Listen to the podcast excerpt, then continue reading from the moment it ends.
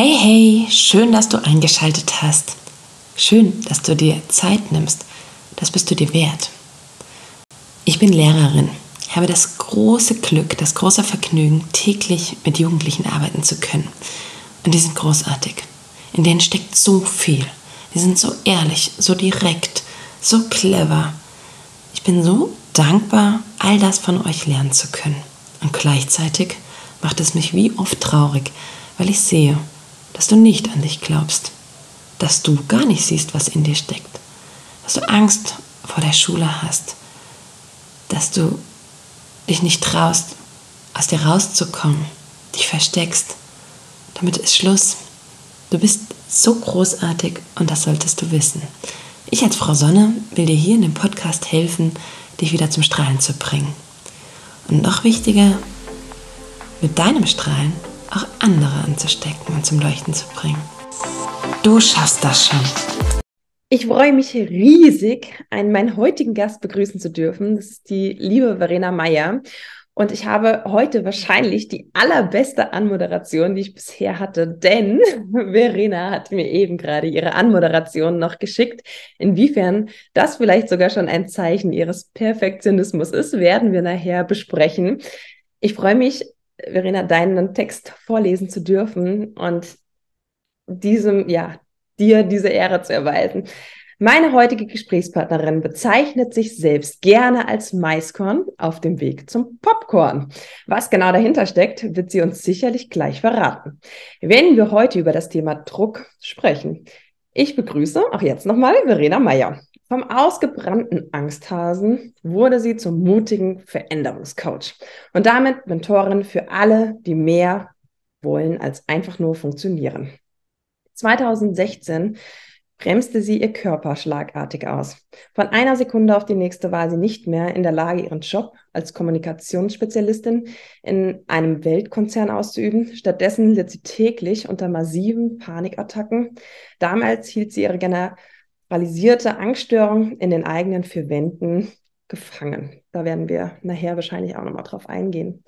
Heute steht Verena auf Deutschlands Bühnen und bewegt als Veränderungscoach, Moderatorin und Sprecherin Tausende von Menschen und regt sie zum Neudenken an. Denn genau darin, im Neudenken, liegt ihr Schlüssel für mehr Energie, Erfolg und Erfüllung. Verena schaffte es ohne Medikamente aus ihrer Angst und Panik herauszukommen, indem sie anfing, selbstbewusst für sich einzugestehen. Das wünscht sie sich auch für andere unter Druck stehende Frauen und Mädchen, vor allem aber in ihren Coachings für Working Moms, was ihr als Mama auch sehr, sehr am Herzen liegt. Danke, Verena, zuerst für diese tolle, für deine tollen Worte, die ich nicht schöner hätte wählen können. Oh, Annalena, danke dir für diese Ehre, dass du diesen Text eins zu eins übernommen hast. Ja, es, ist, Herz, Herz war so schön zu lesen. Das musste man jetzt auch so ähm, wiedergeben. Da durfte ich auch nichts improvisieren. Also, hättest du durchaus machen Nein. können. Also, ja. Und über Perfektion können wir nachher gerne auch noch mal sprechen. Sehr gerne. So habe ich dich tatsächlich auch kennengelernt, als wirklich eine Frau, die alles gibt, als eine richtige Powerfrau. Und da ist man, wie du ja auch sagtest, wie oft in so einem Dilemma, dass dann auch irgendwann der Körper einem Schranken weist. Und da kommen wir nämlich auch direkt zu dem eigentlichen Thema unseres Podcasts heute. Wie gehe ich mit Druck um? Wie gehe ich mit Drucksituationen um? Und wir beide kennen diese Metapher, das Bild des Diamanten. Nur aus Druck können Diamanten entstehen. Ich habe es eben auch noch mal gegoogelt, wie entstehen Diamanten. Diamanten entstehen also ganz, ganz tief unter der Erde. Ich kratze es jetzt nur mal ganz oberflächlich an. Also bis zu 1400 Grad wirken auf die, auf die Kohle. Eigentlich nichts anderes als Kohle, nur dass es nachher viel schöner aussieht.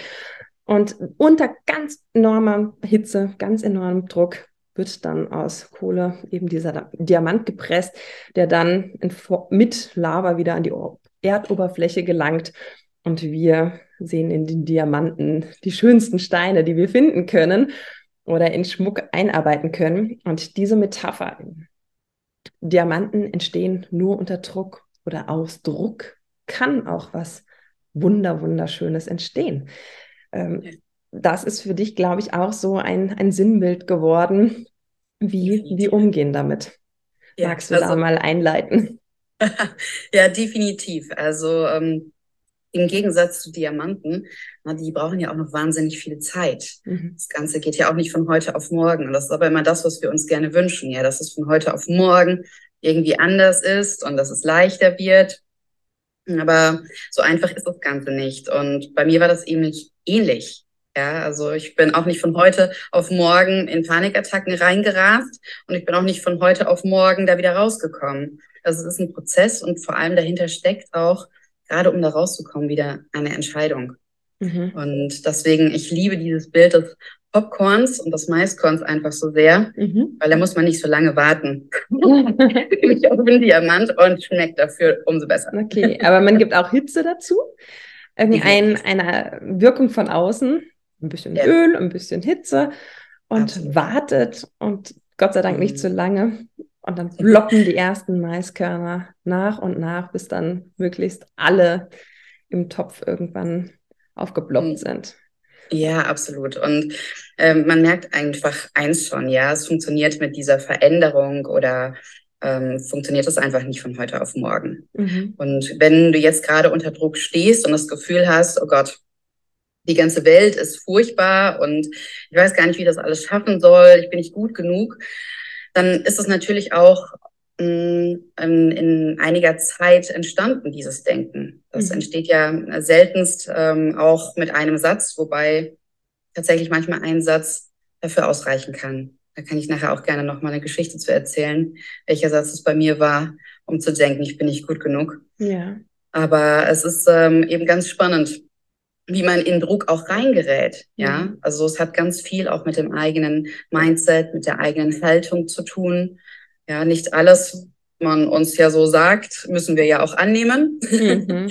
ja, also wir können das ja auch abperlen lassen an uns. Aber je mehr wir das natürlich in uns aufsaugen, desto mehr können wir uns dadurch unter Druck setzen. Ja. Mhm. Können wir gerne gleich schon aufs, aufs Thema eingehen. Aber ich weiß, was du meinst. Wir hatten neulich irgendwann mal eine Abstimmung oder eine Umfrage und alle haben dafür gestimmt, haben mich mitgewählt, eine Person nicht. Und ich habe eine Nacht gegrübelt, wer das sein könnte, mhm. was im Nachhinein absurd ist. Ne? Also wie oft geht es einem so, man bekommt tolles Feedback für irgendein Schulreferat, für irgendwas, was man gerade geleistet hat. Und es gibt nur einen einzigen, der irgendwie die Mundwinkel nach unten hat oder einen blöden Kommentar sagt. Und das bleibt hängen. Ja, absolut. Na, ich meine, wir sind ja auch auf ähm, Fehler quasi programmiert, mhm. ja, gerade in der Schule. Ne? Also wir sind ja in einem Fehlersystem groß geworden. Ich bin, glaube ich, die weltbeste Fehlerfinderin. Ich finde Fehler, die findet kein Lehrer. Mhm. Und ich bin auch, wenn meine Kinder mit ihrer Klassenarbeit nach Hause kommen, die erste, die sofort erkennt, da hast du einen Fehler gemacht. Ja, ich, ähm, und mich dann zurückzuhalten und nicht loszupreschen und mein Kind dafür zu verurteilen für den Fehler, kostet mich immens viel Energie, weil wir sind alle so groß geworden, auf Fehler zu achten. Ja, mhm. alleine dieser Rotstift. Ja, selbst bei einer guten Note, was ist da immer rot angestrichen, Nur sind halt nun mal die ja. Fehler. Mhm. Ja, und genau das ist es einfach, warum wir so fehlerorientiert sind. Und leider sind wir da in Deutschland anders als in anderen Ländern für uns ist oft ein Fehler was ganz Schlimmes. Das mhm. wird bestraft und da wird man äh, dann schlecht benotet. Und prompt ist es abgespeichert als, oh Gott, das darf ich bloß nie wieder machen. Und äh, da wenden wir teilweise unfassbar viel Energie auf, um Fehler zu vermeiden, statt dass wir den Fehler eigentlich als das anerkennen, was er ist. Und das ist ein Helfer. Hm. Nicht nur, wenn man Buchstaben verdreht, ja, könnt ihr ruhig mal machen. Ne? Fehler mal aufschreiben, die Buchstaben ein bisschen sortieren und schon kommt Helfer raus. Und genau das ist ein Fehler auch. Ein Fehler ist ein Helfer. Und wenn man mal verstanden hat, dass so ein Helfer, also so ein Fehler einem zeigt, wo man noch Wachstumspotenzial hat, ich finde, dann ist das Leben schon mal umso entspannter. Hm. Es ist ja. ja auch schier unmöglich, Fehler zu vermeiden. Ich denke, gerade wenn man die Intention hat, keine Fehler zu machen, passieren sie ja letztendlich. Also wie ja. oft passieren mir Fehler, weil ich irgendwas perfekt machen möchte. Gerade dann funktioniert es nicht. Und wenn man aber sagt, das ist in Ordnung, ich nutze die jetzt auch, dann passieren sie wahrscheinlich auch weniger. Ja, das hat auch eben so selbsterfüllende Prophezeiung ist das ja immer, ne? Mhm. wenn man ganz stark versucht irgendwie oder sich die Gedanken hauptsächlich darum drehen, um diesen Fehler zu vermeiden, dann ist man so wahnsinnig angestrengt und dann guckt man auf eine Sache, fokussiert man sich ganz, ganz stark und verlässt aber die anderen Dinge außer Acht und ruckzuck passieren da dann so kleine Leichtsinnsfehler. Genau. Richtig. Und damit hat man sich aber dummerweise dann wieder bestätigt, na, kannst du nicht. Ne? Bist halt mhm. halt einfach doch schlecht. Mhm. Ist doch nicht gut genug. Was nicht stimmt. Mhm. Weil das einfach nur damit zu tun hat, äh, worauf wir gerade unseren Fokus lenken. Und in der Schule ganz oft auch, dass wir vielleicht noch nicht so die richtigen Techniken ähm, kennen, wie man es leichter machen kann beim Lernen. Mhm. Ja, da gibt es so tausende von Lerntechniken, aber da bist du ja die Expertin für. ähm, und da gibt es ja viel mehr als auswendig lernen. Ich wusste das damals nicht. Für mich gab es nur auswendig lernen. Mhm. Wobei, da bist du ja jetzt, du, würde ich sagen, Expertin. Ich habe, ähm, du bist mit oder unter anderem auch ähm, bei Jürgen Müller. Das ja. hatte ich irgendwann rausbekommen und der ist mir nun mal in Form, ja, oder das erste Mal begegnet als eine Nachhilfeschülerin, was parallel zu meiner Mathe-Nachhilfe auch hat laufen lassen und die Mama sich dann auch gleichzeitig da immer ihre Unterstützung geholt hat. Und ja. da durfte ich auch mal mit reinschnuppern und war ja, da ging es darum, den inneren Schweinehund zu überwinden oder eben mit Fehlern umzugehen oder, oder, oder, also ein ganz anderes Herangehen. Irre toll. Ja. Ich würde sagen, ja, ich habe ein Lerncoaching, Fortbildung, aber bin ich Expertin? Wie oft falle ich in alte Strukturen doch zurück? Man hat die Zeit im Nacken, weiß bis nächste Woche muss ich das drauf haben und dann wird es vorgepredigt oder, oder, oder. Ne? Also mhm. Ja, aber nichtsdestotrotz, du hast den Köcher mitbekommen und mhm. ich bin ja als Referentin für die Akademie für Lernpädagogik mhm. tätig und das ist genau das, was du meinst. Ne? Mhm. Ich finde das großartig, was der Jürgen Müller da äh, für Kinder, für Familien tut, damit sie einfach zu Hause entspannter lernen können wieder und damit Schule mit was Positivem verbunden wird und nicht mit zusätzlicher Belastung. Mhm.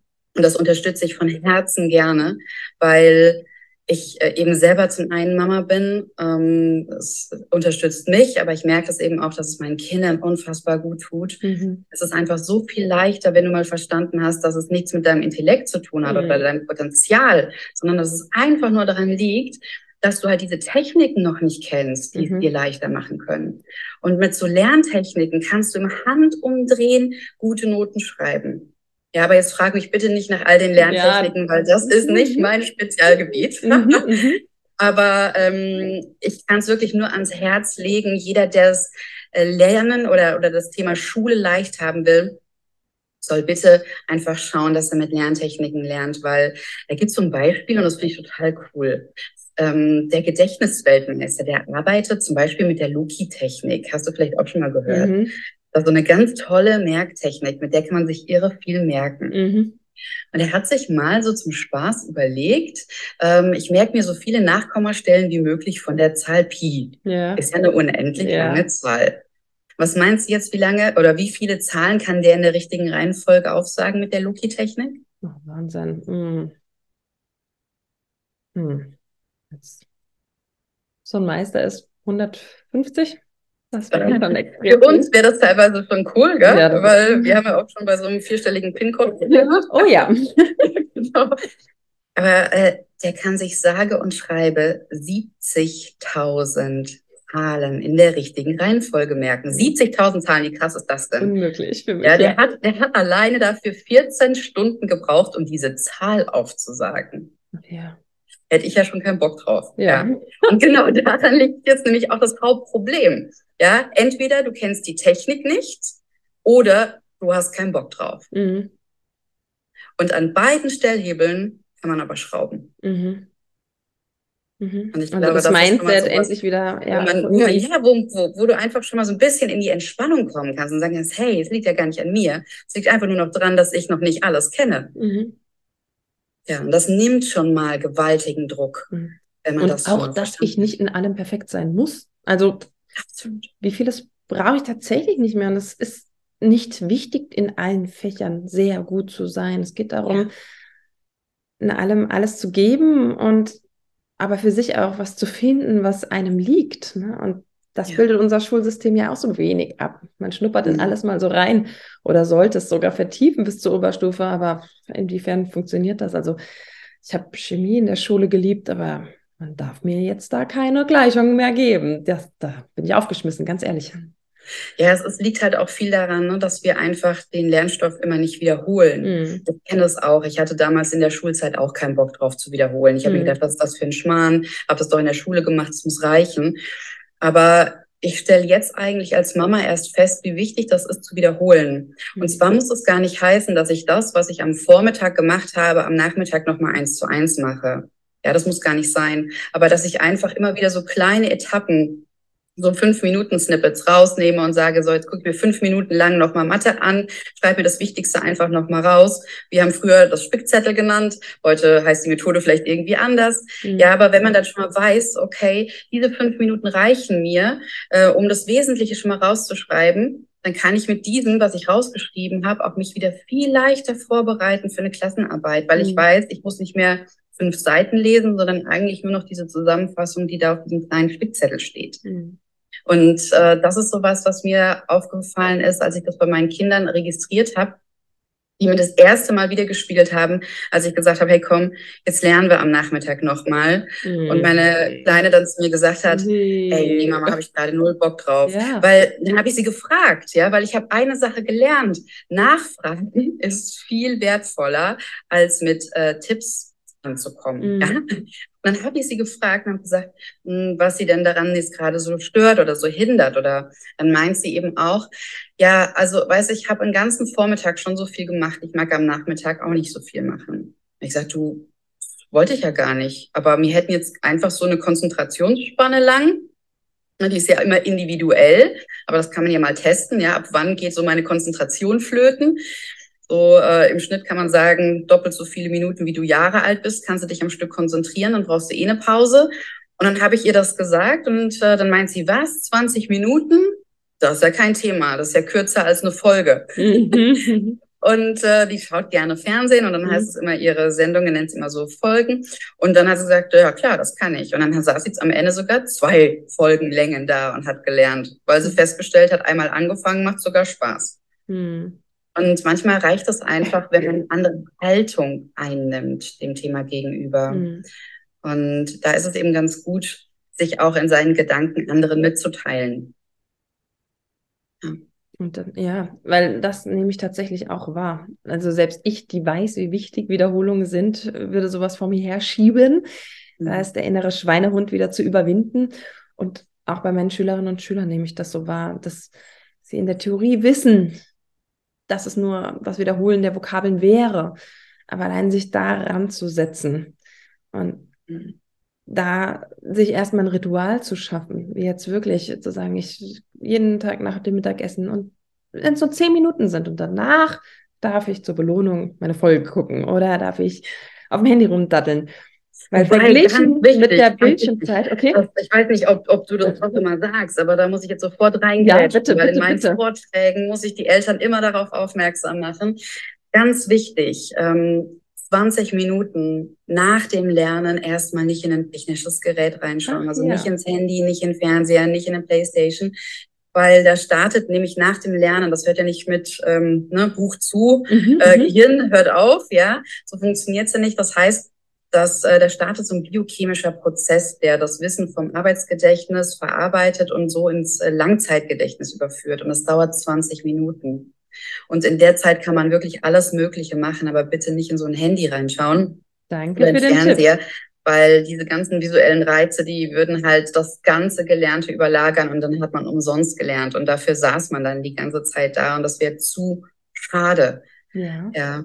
Also ich finde grundsätzlich, weil du es auch schon angesprochen hast, bei mir war es früher so, ich kannte ja nur auswendig lernen. Mhm. Und das war für mich der blanke Horror, ne? gerade mhm. bei Vokabeln oder so. Das hat mir halt null Spaß gemacht, im mhm. abzuschreiben, dann abdecken und so weiter. Fand ich voll nervig. Noch schlimmer war, wenn es meine Mutter gemacht hat. Mhm.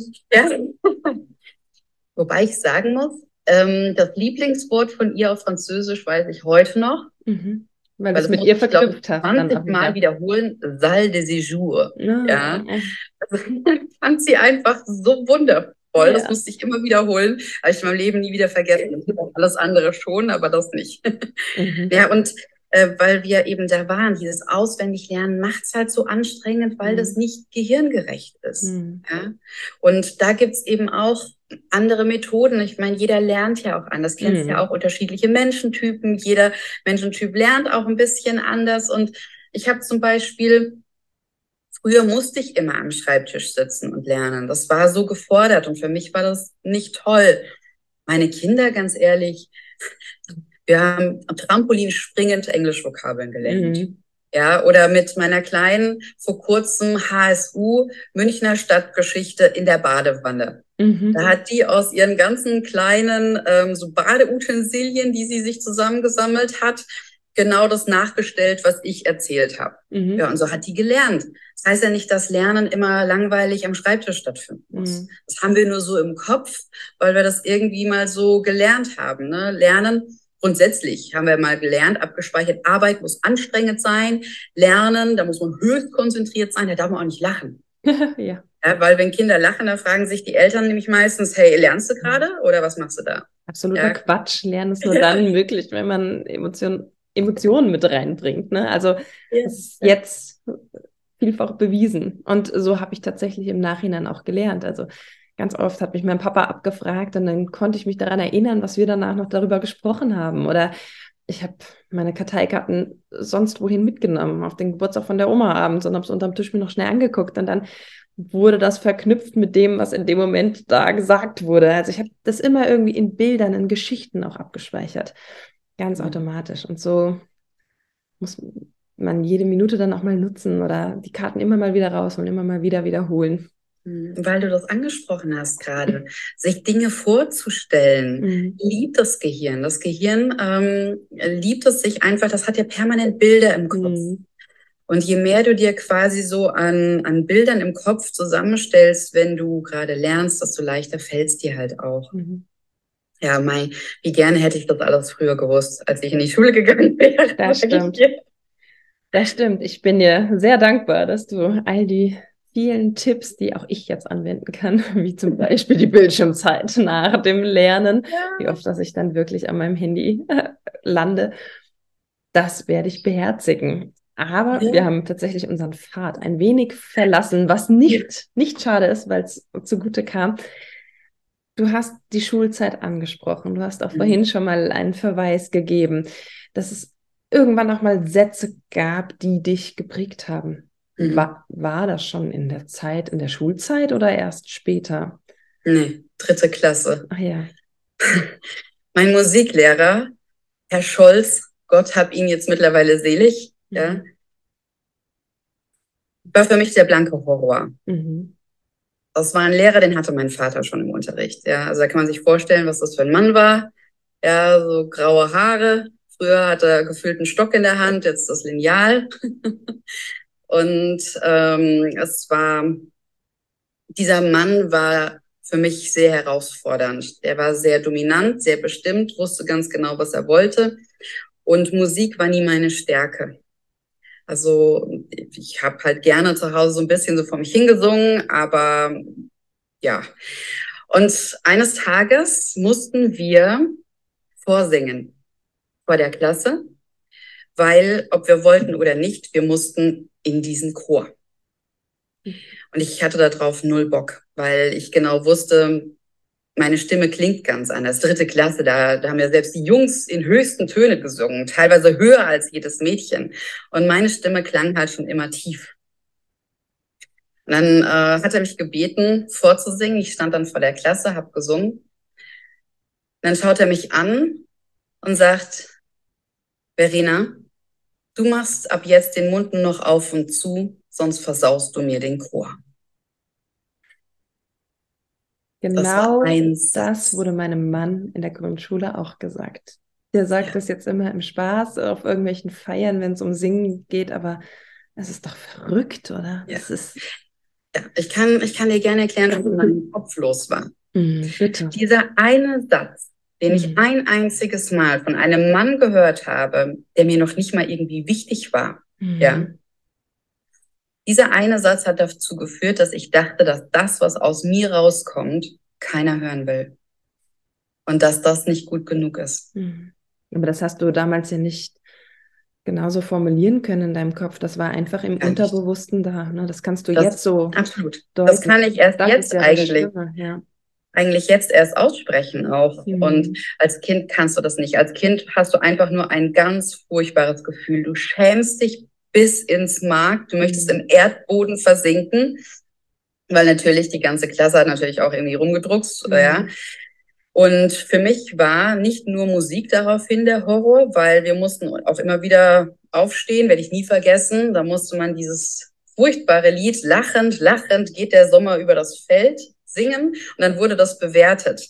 Na toll, ich habe mich ja so schon geschämt. Ich habe eine Minute gebraucht und rumgeräuspert, bis ich überhaupt angefangen habe. Dann bekam ich meine drei oder vier, je nachdem, wie er gerade drauf war.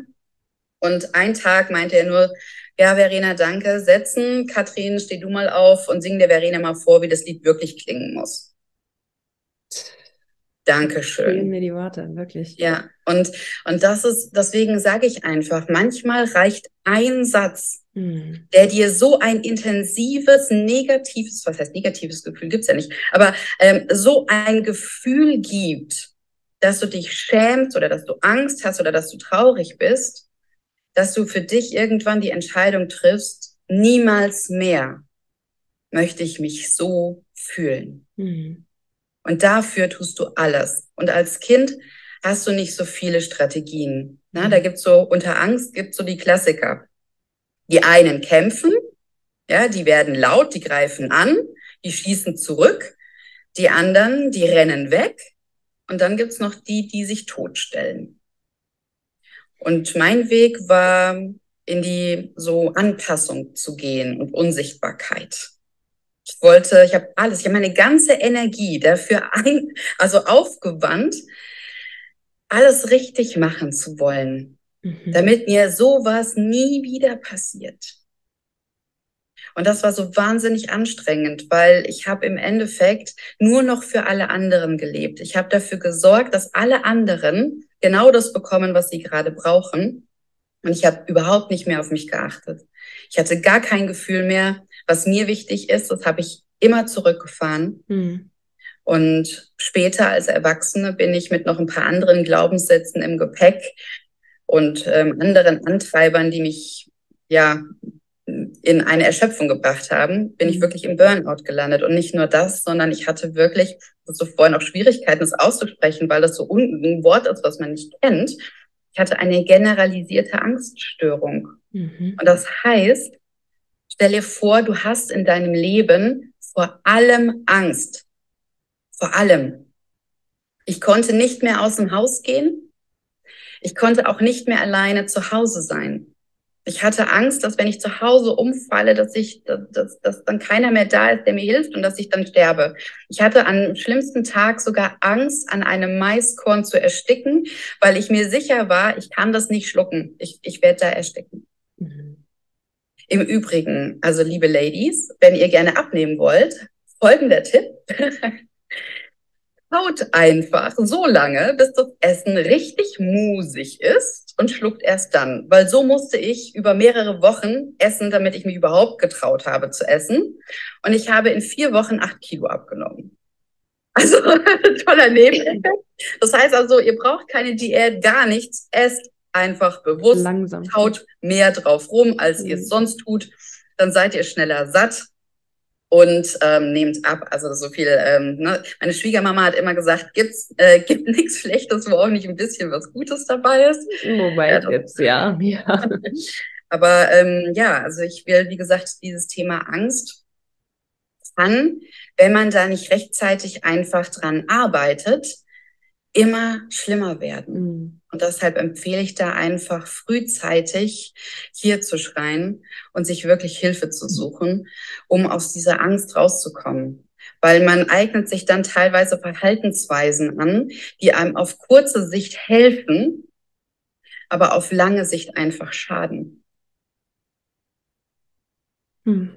Wenn ich jetzt, äh, ja, wie viele Kinder Schulangst haben, und dann fängt es wie oft damit schon an, dann gibt es körperliche Symptome, psychosomatische Symptome. Das heißt, denen geht es wirklich in dem Moment schlecht und die haben Kopfschmerzen, Bauchschmerzen, was auch immer und können nicht in die Schule gehen. Aber das ja. dann auch ernst zu nehmen und ja. so wie du es beschrieben hast, kann ja aus so einer Angst auch eine generalisierte Angst werden, also wirklich vor allem. Mhm. Also es ist wirklich so, es geht los, dass, wenn du, wenn du Angst hast, ne, jeder kennt das ja, jeder mhm. hat unterschiedliche Symptome. Der mhm. eine hat schwitzige Hände, der andere kriegt einen trockenen Mund, der nächste kriegt Herzrasen. Und ruckzuck hat dein Gehirn es abgespeichert, wenn das auftritt, ist das Angst.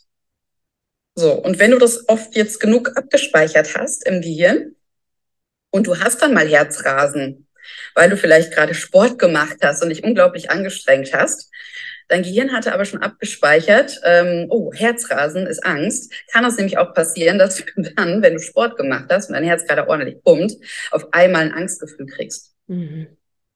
Also deswegen ist es einfach da auch immer wieder ganz interessant hinzuschauen. Ja, wir können, also weil viele sagen immer, mit Angst können wir uns krank reden. Mhm. Manchmal ist es auch genau andersrum, dass wir ähm, Symptome haben, die haben wir abgespeichert mit einem bestimmten Gefühl. Und wenn das ähm, Körpersymptom dann auftritt, dann sind wir wieder in diesem Gefühl, mhm. ob wir das wollen oder nicht. Und da ist es dann einfach ganz gut, wirklich ähm, in die Situation zu gehen, die das Gefühl ursprünglich ausgelöst hat. Und die wieder in Fluss zu kriegen. Ja, ähm, gibt es so viel innere Kindarbeit, gibt tolle Hypnosen, gibt es ähm, Coaching oder Therapie, gibt es mhm. ganz viele Varianten, Verhaltens. Ähm, Therapie, was man alles nutzen kann. Und da darf sich auch jeder ausprobieren und mal gucken, was einem selber gut tut. Da gibt auch ganz tolle Klopftechniken, wie man so seine Angst lindern kann. Also das heißt Atemübungen, hämmern, ja, ja, sondern wirklich einfach so sanft spezielle Punkte im Körper abklopfen. Mhm. Und das hat mir zum Beispiel auch, wenn die Panik ganz heftig war, äh, richtig gut getan. Das ist sowieso das Beste, was man machen kann, wenn man Angst hat oder wenn man unter Druck steht. Erstmal tief atmen. Mhm. Erstmal wieder so bewusst in den Bauch atmen, weil meistens halten wir die Luft dann an oder atmen ganz flach. Mhm. Und dann mal wieder bewusst in den Bauch atmen. Da gibt es so tolle Atemübungen, so eine 4, 6, 8 Technik zum Beispiel. Du atmest vier Sekunden ein Mhm. Hältst den Atem sechs Sekunden an und atmest acht Sekunden aus. Okay, um das und möglichst lang zu zögern ja. und wirklich bewusst wahrzunehmen und dann ja, die genau. Gedanken wieder woanders zu haben. Ja, genau. Also erstmal geht es wirklich darum, äh, von der Angst, von diesem Gefühl, in dem du da drin steckst, wieder ins, ins, ähm, ins Hier und Jetzt zurückzukommen, in die Realität. Weil vieles hat unser Kopf ja auf einmal so ein Bild äh, vor Augen, was wenig mit äh, der Realität zu tun hat. Ne? Also da sehen wir gefühlt, sieht unser Kopf den wilden Löwen auf uns zurasen. Dabei ist es einfach nur der Lehrer, der gerade mit der Klassenarbeit wedelt oder so. Mhm. Ja, genau. Und ähm, was bei Druck aber auch immer hilft, ist ehrlich gesagt vorbereiten. Je besser du vorbereitet bist, desto weniger Druck musst du haben. Mhm. Ganz einfach erklärt. Also ich merke das selber für mich äh, im Alltag, wenn ich ähm, als Moderatorin auf die Bühne gehe. Je besser ich vorbereitet bin, desto entspannter bin ich, desto mehr Energie kann ich in den Raum geben, desto mehr kann ich die Leute erreichen, für eine gute Stimmung sorgen. Mhm. Je mehr ich auf den Zettel gucken muss, desto weniger bin ich beim Publikum, desto weniger erreiche ich die, habe weniger Energie und mein Kunde hat nicht so viel Erfolg. Und genauso ist das auch in der Schule. Ja, wenn du einfach dich gut vorbereitest, dann kannst du dich schon mal sicher fühlen. Hm. Und das muss dann, nicht stundenlang sein. Da sind wir wieder bei unserem Zwischenschub, ja. wobei das, sich der Kreis ja jetzt wieder fügt und ja. schließt. Man, es reicht mal einen Abend vorher einen Blick drauf zu werfen, was haben wir denn morgen für Fächer und was haben wir denn da letzte Stunde gemacht? Und dann mit einem Selbstbewusstsein in die Stunde zu gehen, zu wissen, ich weiß, was letzte Stunde war, ich kann, könnte mich jetzt melden oder ich, ich kann was damit anfangen, was gerade an der Tafel steht. Das gibt einem ja eine unwahrscheinliche Sicherheit, als erstmal zehn Minuten zu verwenden, zu überlegen, was, was, ist, was, was war denn das jetzt, was da war? Was haben wir denn endlich letzte Stunde gemacht? Und dann das Gefühl zu haben, hinterher zu hinken. Alle anderen man hat das Gefühl, alle anderen kapieren es gerade, nur ich bin hier der, der Ja. Dumme, der es wieder nicht checkt. Und Ja. Das macht wieder ohnmächtig. Ne? Da, da ist man in den Gedanken wieder versunken. Wieso kann ich das nicht? Wieso bin ich wieder nicht gut genug? Mhm. Glaubenssätze, die aufkeimen und dir das verwehren überhaupt, Ja. dem Lernen eine Chance zu geben. Da, wie du eben ja auch sagtest, wie wichtig auch so eine Einstellung zur Ja. Schule ist. Eine positive Einstellung. Mhm. Es ist im Übrigen ein Satz ganz wichtig. Mhm. Wenn Kinder oder Jugendliche einmal denken, grundsätzlich Erwachsene, ach, jeder, Mhm. wenn, wenn jeder mal denkt, ich kann das nicht, Mhm. sofort den Satz nehmen und ein, ich kann das noch nicht draus machen. Ja. Weil allein durch dieses klitzekleine Wort noch hast du nämlich auf einmal das Vertrauen, dass du es noch schaffen kannst, ne? wenn Mhm. du dran bleibst und jetzt nicht aufgibst. Mhm. Und es ist uns in die Wiege gelegt worden, dass wir gern lernen. Sonst hätten wir nie laufen gelernt oder Mhm. sprechen gelernt. Wir wollen lernen. Und es ist so schade, wenn wir das im Laufe der Schulzeit verlieren, weil wir da einfach negative Schulerfahrungen gesammelt haben. Und einfach da wieder diese Freude am Lernen wollen, sich zu erhalten oder, oder wiederzubekommen, ist einfach so wichtig. Und dieses noch kann es einfach schenken, weil es entspannt, wenn man weiß oder wenn ich weiß, ich krieg das schon noch hin. Vielleicht muss ich mir jetzt erstmal Hilfe holen ähm, oder das nochmal durchlesen. Aber es ist völlig normal. Mhm. Niemand, das finde ich immer ganz spannend. Wir erwarten ja immer, dass wir eine Sache einmal durchgelesen haben und dann erwarten wir, dass wir die Experten sind. Mhm. Ich finde es total spannend. Um ein Experte zu sein, muss ich etwas 10.000 Mal wiederholt haben. 10.000 Mal jetzt. 10.000 Raubst du die Illusion. Mal. Ja? Um ein Experte zu sein. Mhm. Also wirklich ein Experte. Ja, Ja, ja. Um gut zu sein, geht schon viel früher. Aber in der Kommunikation sagt man auch, du brauchst sieben Wiederholungen, dass du das überhaupt im Gehirn verankern kannst. Mhm. Das heißt also, zumindest solltest du mal das, was da so geschrieben steht, siebenmal wiederholt haben. Und wenn du das gemacht hast, ist es das Beste auch, finde ich immer. Deswegen finde ich auch so das finnische Schulsystem ganz spannend. Die arbeiten so viel mit Mentoren. Mhm. Und da bringen andere Kinder aus höheren Klassen den Lernstoff jüngeren Kindern bei. Genau darauf ist- wollte ich jetzt eingehen, ja. Ja, weil das ist so wirkungsvoll, weil die Ja. Kinder sind auf einer Ebene, mehr auf einer Augenhöhe, die verstehen sich. Zum einen ist es prima für die älteren Kinder, weil die können nämlich dadurch, dass sie es anderen beibringen, ihr Wissen nochmal vertiefen, weil sie wiederholen es ja. Und damit werden die noch besser. Ja, weil man sagt ja auch immer, wenn du es einem Kind erklären kannst, dann hast du es verstanden. Richtig. Und, äh, je, und wenn Kinder das nicht verstanden haben, dann liegt es nicht daran, dass du es blöd erklärt hast oder dass das Kind zu dumm ist, Mhm.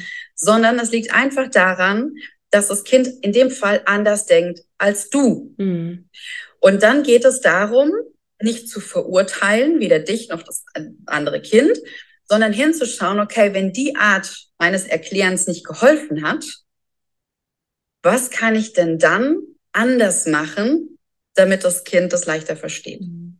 Und ich glaube, das ist auch, zumindest war das so mein Eindruck immer, für viele Lehrer, die jetzt schon sehr, sehr lange an der Schule sind, häufig ein Problem. Mhm. Weil man ist einfach, und das ist menschlich, ganz ehrlich, es ist so menschlich, da ist man einfach eingefahren Mhm. und auch eingefahren in seiner Art des Denkens. Und ich, mir ist es aufgefallen am Thema Mathe. Mhm. Ich war immer eine gute Dreierschülerin. So, meine Mutter fand das furchtbar, weil das, das kannst du mit einer guten Drei schon machen, da kannst du nicht viel mitmachen. Ähm, aber für mich war klar, Abitur, ich nehme, äh, damals gab es noch Leistungskurse, ich nehme Mathe-Leistungskurs, weil schlechter als drei bin ich nicht. Also ist schon mal safe, komme ich durch. Und dann habe ich die Schule gewechselt und war in einem Wirtschaftsgymnasium. Und da hatte ich das erste Mal eine Mathelehrerin, nicht vergessen, die Frau war großartig, ja. So eine kleine Frau, weiße Haare, hatte immer ein dunkelblaues Kostüm an. Als sie ging, war es dunkelblau und als sie den Raum verlassen hat, war das kreideweiß, weil gefühlt hat die äh, mit ihrem ganzen Körper an der Tafel gemalt, ja. Herrlich. Also für viele andere war Frau Schmidt, äh, glaube ich, eine Katastrophe, äh, weil die einfach völlig durcheinander war. Die konnte noch nicht mal ein Parallelogramm an die Tafel malen.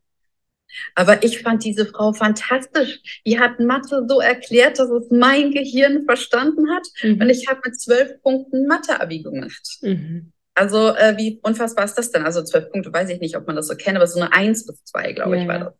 Ja, und äh, also man sieht schon. Und da habe ich erst mal gemerkt, das liegt nicht an Mathe, das liegt einfach nur daran, dass mir die Lehrerin das ganz einfach oder viel besser erklären konnte als die anderen Lehrer zuvor. Hm. Und sie dir wahrscheinlich sympathisch war und du einfach ihre Art des Erklärens gut fandest, wenn sie ja, so ja. ganzheitlich daran gegangen ist, ja.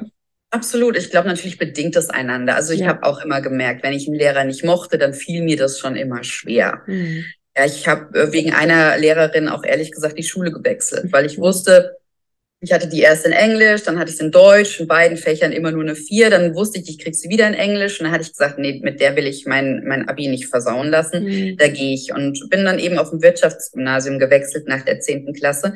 Für mich war das das Beste, was ich machen konnte. Und ich muss sagen, ich bin heute noch, rechne ich das meine Eltern hoch an, dass die mich als 16-Jährige haben diese Entscheidung treffen lassen. Die mhm. haben nie irgendwas dazu gesagt. Die haben gesagt, wenn du der Meinung bist, dass es dir gut tut, mach das. Mhm.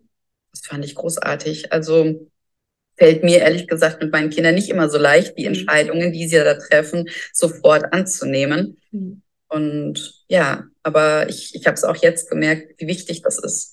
Mhm. Auch bewusst zu entscheiden, nee, Gymnasium tut mir gerade nicht gut, ich wechsle auf eine Realschule. Mhm. Aber dadurch, dass Meine, du die Entscheidung für dich gefällt hast, hast du auch Verantwortung für dich übernommen.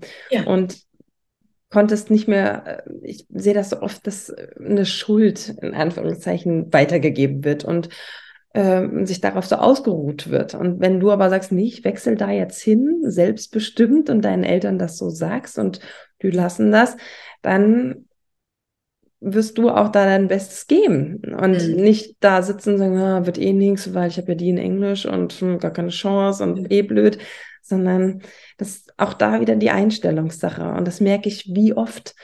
Also gerade das, was du eben so schön anschaulich gesagt hast, das weiß man eigentlich, ne? Wie oft man soll das noch mal jemand anderem erklären? Ja, wusste ich glaube ich auch schon in der Schulzeit. Mhm. Aber mir ist das Lernen auch nie zugeflogen. Also ich brauche viele, viele, viele, viele Wiederholungen. Und gerade in der Uni-Zeit habe ich Lernzettel geschrieben und die nochmal komprimiert und nochmal komprimiert und nochmal komprimiert. Und das war irre viel Fleiß, also utopisch mhm. viel Fleiß, mhm. bis ich das visuell mir dann wirklich irgendwie so einbringen konnte. Und dann habe ich mich kurz, bin spazieren gegangen oder ins Bett gelegt, das eingearbeitet. Und jetzt kann ich das plötzlich. Jetzt als Lehrerin, ich mhm. habe keinen Druck mehr. Ich habe, ich stehe nicht mehr unter der Bewertung. Und ich kann mir schnell, ich kann schnell was überfliegen und kann es weitergeben, weil es nicht mehr um mich geht, sondern mein, mein Bedürfnis, mein Wunsch und mein, ich mache das, um anderen was mitgeben zu können, um andere wachsen zu lassen. Und da steht so über allem, dass diese Emotion, die damit schwingt beim Lesen und schon währenddessen sind wieder diese Geschichten, die ich auch vorhin schon angesprochen habe. Währenddessen überlege ich schon, wie kann ich denen das rüberbringen? Wie kann ich das verknüpfen? Wen, wer wird darauf reagieren? Mit wem hat man Augenkontakt? Dann ist das gespeichert. Und jetzt reicht mir irgendwie oft so eine Wiederholung, dass ich mir das wirklich nur durchlese und dann äh, liefern kann, weil ich eine andere ja, nicht nur eine andere Einstellung habe, sondern keinen Druck mehr habe und eine andere Intention habe, nämlich andere zu stärken. Ja, absolut. Das ist so, ja. äh, so schön, wenn, wenn man die Erfahrung machen kann, so wie mhm. du.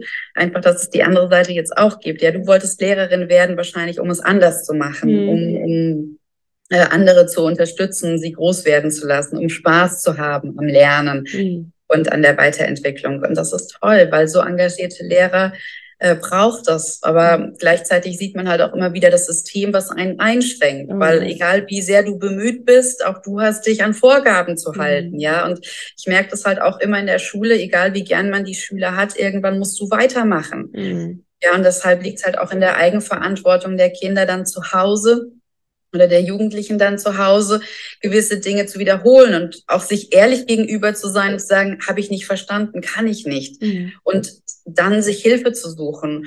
Weil einmal angefangen zu denken, ich kann das nicht, führt einfach dazu, dass man das dann ruckzuck ablehnt und blöd findet.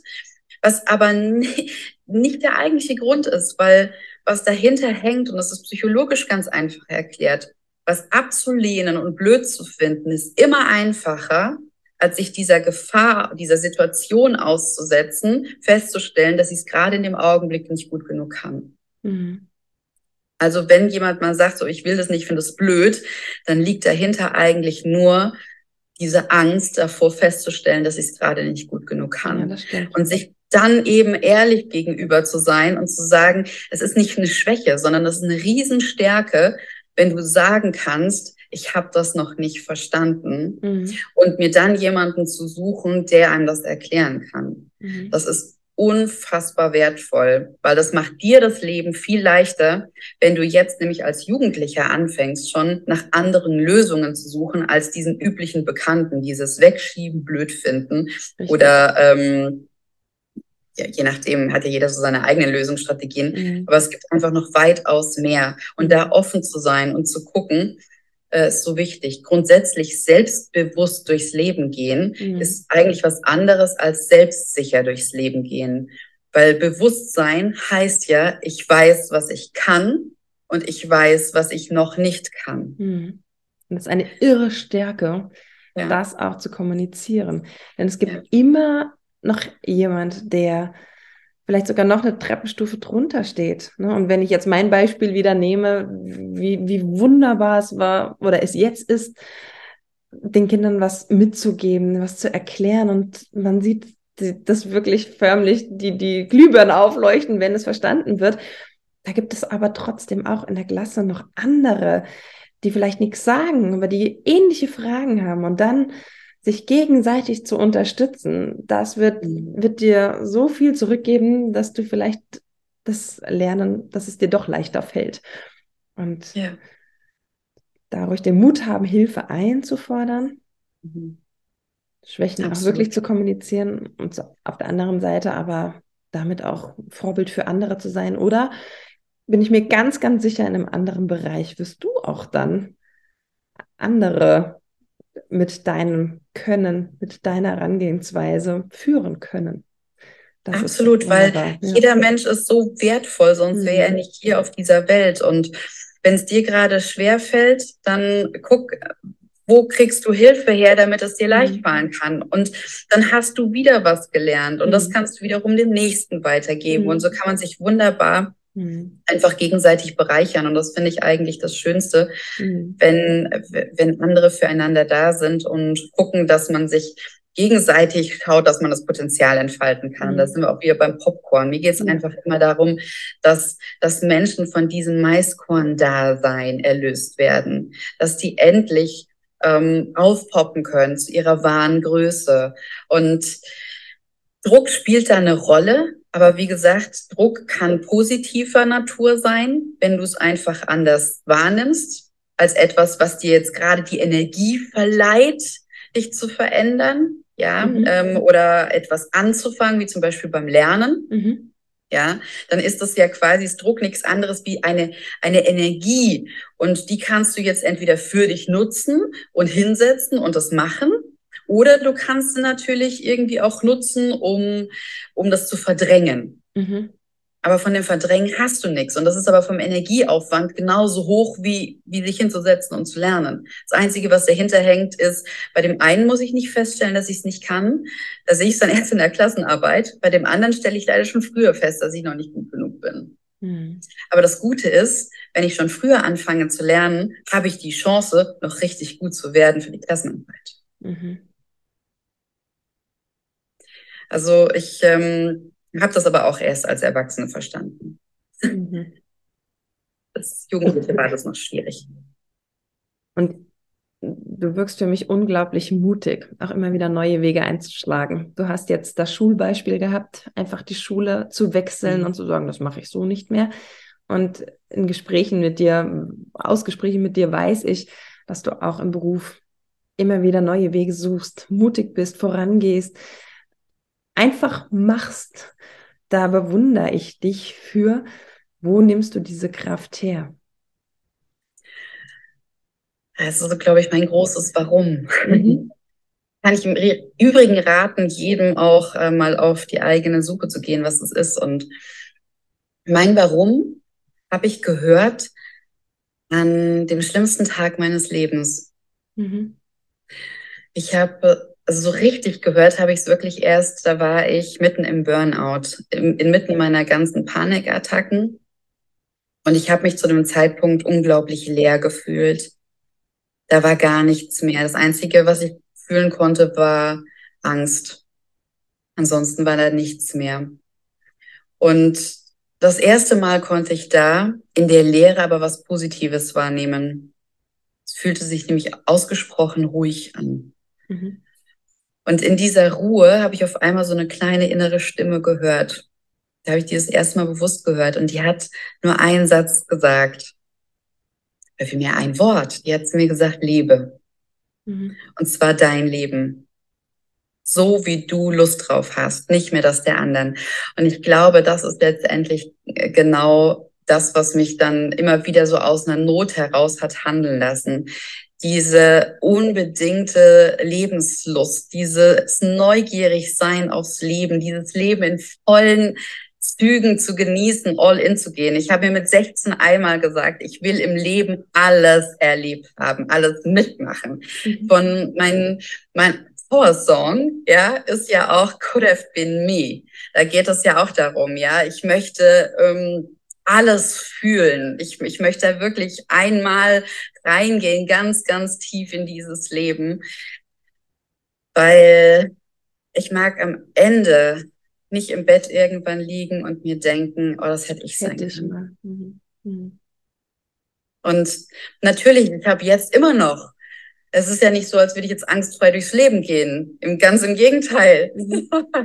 ich habe immer noch meine eigenen Herausforderungen und meine ganz eigenen äh, Gedanken, die mich immer wieder auch mal hindern und bremsen und wo ich merke, okay, das triggert das innere Kind nochmal. Meine kleine Verena kommt da nochmal hoch und ähm, das ist aber für mich jetzt mittlerweile ein Geschenk, weil ich sage, okay, da kann ich nochmal hingucken, da kann ich nochmal was anpassen äh, und schauen, dass ich es mir jetzt als Erwachsene leichter mache, weil wir leben ja hier, im Hier und Jetzt. Wir leben nicht in der Zukunft und wir leben nicht in der Vergangenheit. Jetzt hat die Vergangenheit uns geprägt. Natürlich nehmen wir das mit. Mhm.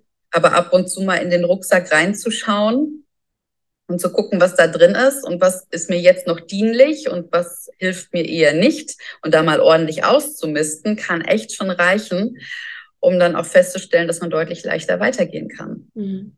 Und so hast du jetzt im Erwachsenenalter erst noch äh, dieses Beispiel des Musikunterrichts wieder hervorgekramt, ja. um zu sagen, nee, jetzt ja. erst recht nicht. Also ich muss nicht mehr gefallen, ich muss nicht mehr äh, nur da stehen und den Mund bewegen. Ich, ich singe den Ton, den ich singen will. Absolut. So und ich finde das total lustig, weil ich habe mich ja lange Zeit für meine Stimme geschämt. Mhm. Und vor ein paar Jahren habe ich das erste Mal gehört, oh Verena, ich höre dir so gern zu. Mhm. Und dann dachte ich mir schon, sehr komisch. In den letzten Jahren höre ich das immer mehr und immer mehr und mittlerweile steht sogar Sprecherin auf meiner Visitenkarte, mhm. weil ich dann mit meiner Stimme quasi auch noch Geld verdiene. Das, wofür ich mich früher geschämt habe, wofür ich mich früher, ach, wo ich im Erdboden versunken bin, ist heute eigentlich fast mein größtes Kapital. Mhm. Und deswegen kann es manchmal sein, dass vielleicht Menschen, die zum jetzigen Zeitpunkt ein Potenzial noch gar nicht erkennen oder auch vielleicht manchmal gar nicht bewusst wollen, dass du irgendwie mhm. gut bist, weil du in deren Raster gerade nicht reinpasst, mhm. ja, dir unbewusst etwas mitgeben und du entscheidest aber für dich, sind das Menschen, die mir wichtig sind? Mhm. Will ich das annehmen, was die mir da sagen? Oder gibt es da ganz andere, die mir viel wichtiger sind? Höre ich lieber auf die oder auf meine innere Stimme? Ja, sehr also diese Entscheidung hast du eigentlich im Leben immer. Und da wirklich mal wieder hinzugucken, weil gerade auch so das Thema Mobbing ist ja mhm. ein Riesenthema auch in der Schule. Und das erzeugt ja auch einen massiven Druck, gerade für junge ähm, Mädels. Ja, gerade dieses Figurthema. Und da eben auch mal zu schauen, sind die Mädels, die da so schlecht über mich sprechen oder die anderen, die so schlecht über mich sprechen, überhaupt die, die mir wichtig sind im Leben? Mhm. Und muss ich das jetzt überhaupt annehmen? Oder kann ich die einfach sprechen lassen, weil ich weiß, äh, das bin ja gar nicht ich. Mhm. Ja, das ist vielleicht jetzt gerade nur etwas, wo die gerade brauchen, um sich selber groß zu machen. Oder Richtig. das ist sowieso etwas, was ich beobachte. Das ja. finde ich ähm, unglaublich ähm, spannend, dass es immer weniger den Leuten gelingt, auf Augenhöhe zu begegnen. Dass sie da ähm, immer das Gefühl haben, ich muss mich größer machen als andere, ja, weil dann, dann bin ich halt auch wer man kann auch jemand sein, wenn man jemandem auf Augenhöhe beginnt, mhm. begegnet. Ja, also ich muss keinen anderen klein machen, um selber groß zu sein. Mhm. Und das finde ich zum Beispiel ist auch. Ich setze so sogar noch einen drauf. Also ich sage, ähm, für mich sind Vorbilder auch die, die sich nicht ganz so ernst nehmen. Ja. Und da, da gehe ich auch gerne als Vorbild voran. Also ich kann mich auch wirklich zum Affe machen vor den Schülerinnen ja. und Schülern, weil ich denke, wenn nicht ich das jetzt machen kann, wie, wie sollen sie erfahren, dass das möglich ist? Also dann auch mal über Schwächen zu sprechen. Mhm. Oder auch sich nicht, wirklich nicht so ernst zu nehmen. Das ist eine unwahrscheinliche Stärke. Also Absolut. es geht nicht nur um Augenhöhe, sondern mhm. auch mal nochmal Eingang runterzuschalten und oder mal Lob auszusprechen oder mal das fällt vielen so schwer. Und dabei tut das so gut, mal mit einem Lächeln durchs Leben zu gehen und zu sagen, ja. wow, weißt du, wie toll du eigentlich heute aussiehst oder wie toll dein, deine Schuhe, dein, dein Kleidungsstück aussieht. Toll, wie viele, die kaufen irgendwas nach, aber kriegen es nicht über die Lippen, mhm. vorher mal ein Kompliment auszusprechen. Das ist nur materiell. Anzunehmen. ja, ja, ja. Ja, wir sind ja auch gar nicht gewohnt, Komplimente anzunehmen. Ja, das stimmt. Ja, wieder. so grundsätzlich ist ja, können wir jetzt äh, noch eine Stunde weiter sprechen mhm. über das Thema Selbstwert und mhm. äh, Selbstliebe. Machen wir mal Haben wir ja Podcast. Wir müssen den hier wahrscheinlich schon wieder splitten, ja. Genau. Nee, also das ist ja, das ist ja ein ganz anderes Thema, weil das, das haben wir ja früh abtrainiert bekommen. Mhm. Ja, man darf sich ja selbst nicht lieben, weil wenn du dich selbst liebst, bist du äh, ein Narzisst, dann bist du ein Egoist, dann mhm. bist du irgendwie ähm, selbstverliebt. Das sind ja alles so negative Attribute. Mhm. Also sind wir das gar nicht. Mhm. So, und dann fangen wir an, ähm, mehr auf die anderen zu achten als auf uns selber. Und das ist halt sehr schade. Mhm. Und Selbstliebe ist aber ganz wichtig, weil ohne Selbstliebe kann ich nicht für mich selber einstehen. Und ich finde es total toll, wenn man Humor, ganz ehrlich, Humor ist so wertvoll und auch über sich selber lachen zu können. Das ist eine riesen Stärke mhm. und entspannt im Leben ungemein. Im Gegenteil, man kriegt manchmal sogar noch den ein oder anderen Lacher mit und äh, die anderen sind dankbar dafür, dass man so eine aufgeladene Stimmung auch mal so ein bisschen entschärfen kann dadurch. Also mhm. deswegen ähm, ist Humor so äh, etwas, was ich jedem nur raten kann, immer wieder auch das Leben humorvoll zu nehmen. Ja, also es muss nicht immer zynisch sein, aber zumindest irgendwie sollte man es oder ist es einfacher, wenn du es humorvoll nimmst. Genau. Wunderbar. Sind wir mhm. von Lernen über Glaubenssätze die einen das Leben lang beeinflussen, hin ja, zum Umgang miteinander gekommen. Mhm. Toll, eine, ein, ein toller Podcast, eine tolle Wendung. Ich würde dich gerne bitten, jetzt am Ende, was, was möchtest du jungen Hörerinnen und Hörern mitgeben? Was würdest du deinem 20 Jahre jüngeren Ich mitgeben wollen? Was hätte mhm. dir damals schon geholfen? Das hätte mir damals geholfen.